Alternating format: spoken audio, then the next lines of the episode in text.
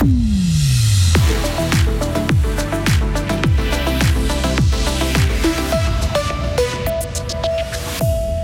Hausse des primes maladie, de l'électricité, le coût de la vie augmente. Le SSP veut que les salaires suivent cette tendance à la hausse. Le canton va soutenir financièrement la création d'une banque alimentaire pour aider ceux qui en ont besoin. Et puis le tribunal cantonal veut que les transports scolaires à Romont soient plus sécurisés pour les enfants. Et beaucoup de grilles au-dessus de nos têtes. Stratus ce matin, arrivé de gros nuages et de pluie cet après-midi. Maximum 16 degrés. Nous sommes jeudi 13 octobre 2022. Bonjour Lauriane Schott. Bonjour Mike, bonjour à toutes et à tous. Les salaires doivent être adaptés au coût de la vie. Selon le syndicat des services publics, les revenus des employés du service public et parapublic doivent être augmentés de 4% et non pas 2,5% comme le souhaite le Conseil d'État fribourgeois et la commune de Fribourg. Entre décembre 2020 et septembre 2022, l'indice de prix à la consommation a grimpé de 4,6%. Il faut donc prendre des mesures pour limiter la casse, Karine Baumgartner. Car selon le SSP, le coût de la vie va continuer d'augmenter l'année prochaine.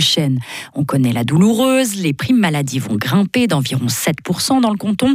Groupe E annonce une hausse de 20% de ses tarifs d'électricité à partir du 1er janvier et ça va se ressentir sur nos porte-monnaies. Selon un calculateur en ligne mis à disposition par le syndicat des services publics, sans indexation de salaire, une personne qui gagne 5000 francs bruts par mois payera 250 francs par mois aussi pour compenser cette inflation. Si le canton augmente les salaires de 2,5% comme prévu, alors il manquera 140 14 francs chaque mois.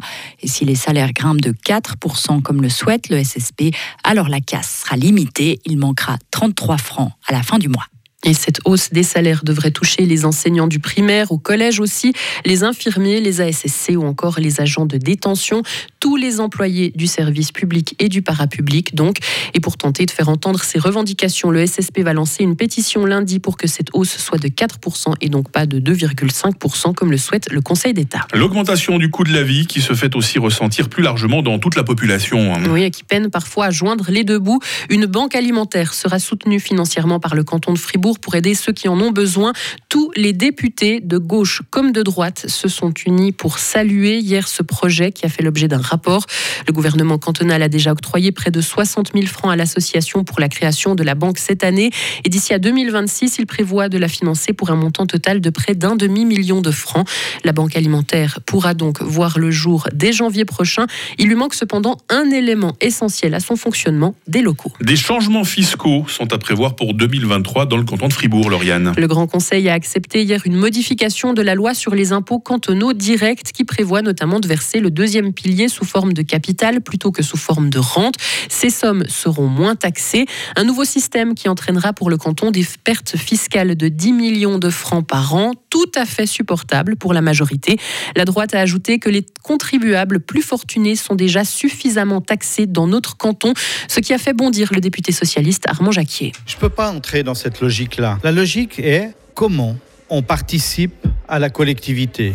Et quand on a les moyens, on participe et on ne se dit pas j'économise et je capitalise encore plus, beaucoup plus, parce que je participe pas à la collectivité. Et il faut rappeler que ces dernières années, la droite et l'économie a demandé des soutiens en masse en masse et le volume qui ont été payés ont été essentiellement aux entreprises et aux gens qui les possèdent et moins, même s'il y en a eu, à la population en réalité. Autre changement prévu pour l'an prochain, une déduction fiscale pour personnes nécessiteuses sera accordée aux parents séparés, divorcés ou non mariés qui versent des pensions alimentaires à son enfant majeur. Et au total, les différentes modifications de la loi sur les impôts cantonaux directs occasionneront des pertes fiscales de 20 millions de francs par an pour le canton et de plus de 15 millions pour les communes. Mieux sécuriser le transport scolaire pour que chaque écolier soit assis et attaché. Romont devra mettre en place un bus scolaire conforme aux droits. Le tribunal cantonal donne raison aux parents du petit garçon qui avait été blessé suite à un freinage d'urgence en novembre 2019. Suite à cela, une pétition avait été lancée pour demander plus de sécurité pour transporter les jeunes enfants. La préfecture de la Glane avait alors considéré qu'il s'agissait d'une ligne de bus standard et que certains passagers pouvaient donc voyager debout. La justice cantonale lui donne tort sur ce point. On écoute la recourante Nathalie Granget. Tout à fait, parce que finalement, la Cour administrative a rendu sa réponse d'après après, ce critère-là, il fallait déjà déterminer. C'est là-dessus qu'on se battait nous, c'est que ben, on disait mais non, mais là, en l'occurrence, maintenant, pour nous, c'est censé être un transport scolaire, mais euh, la commune et les TPF nous disaient mais non, c'est une ligne de bus public que tout un chacun peut emprunter. Alors pas du tout, parce que cette ligne de bus, elle, elle figure pas du tout à l'horaire euh, officiel des TPF et n'a été mis en place que pour le transport des colliers. Et Romont devra donc maintenant mettre sur pied un transport scolaire spécifique pour les écoliers. La commune a toutefois 30 jours pour faire appel de cette décision. La commune d'Écublanc sera temporairement gérée par une commission nommée par la préfecture de la Glane. Cette mesure annoncée hier fait suite à la démission de l'ensemble du conseil communal à la fin septembre. Deux députés, François Genoux, Nadia Savary et une avocate, Géraldine Barra, ont été choisis pour assurer les affaires courantes de la commune glanoise. La préfecture examine la possibilité d'instaurer une commission administrative. Et enfin, Lauriane, la Suisse est bien préparée pour cet hiver. C'est en tout cas ce qu'a indiqué hier la ministre de l'Énergie, Simonetta Sommaruga, lors d'une réunion informelle avec ses homologues européens.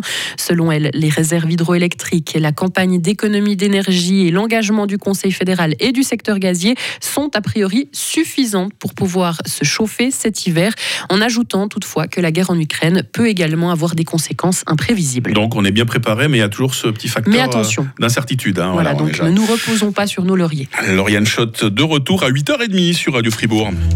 Retrouvez toute l'info sur frappe et frappe.ch. 8h07. La météo avec la clinique Mon Corps, la chirurgie ambulatoire et l'excellence près de chez vous depuis 8 ans.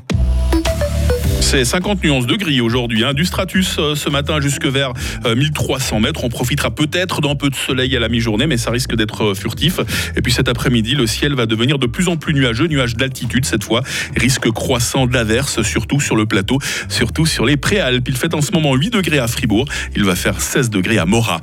Demain, vendredi, sera couvert, il pleuvra essentiellement l'après-midi. Température minimale 11 degrés, maximale 18, vent modéré de sud-ouest. Le week-end sera en partie ensoleillé, le week-end sera doux, surtout un 20 degrés samedi jusqu'à 20 degrés dimanche, l'influence du fun. Ça s'annonce plutôt bien également pour euh, la nouvelle semaine. Jeudi 13 octobre, 286e jour de l'année 2022. Les théophiles à la fête aujourd'hui. Le jour s'est levé à 7h46, il fera jour jusqu'à 18h40.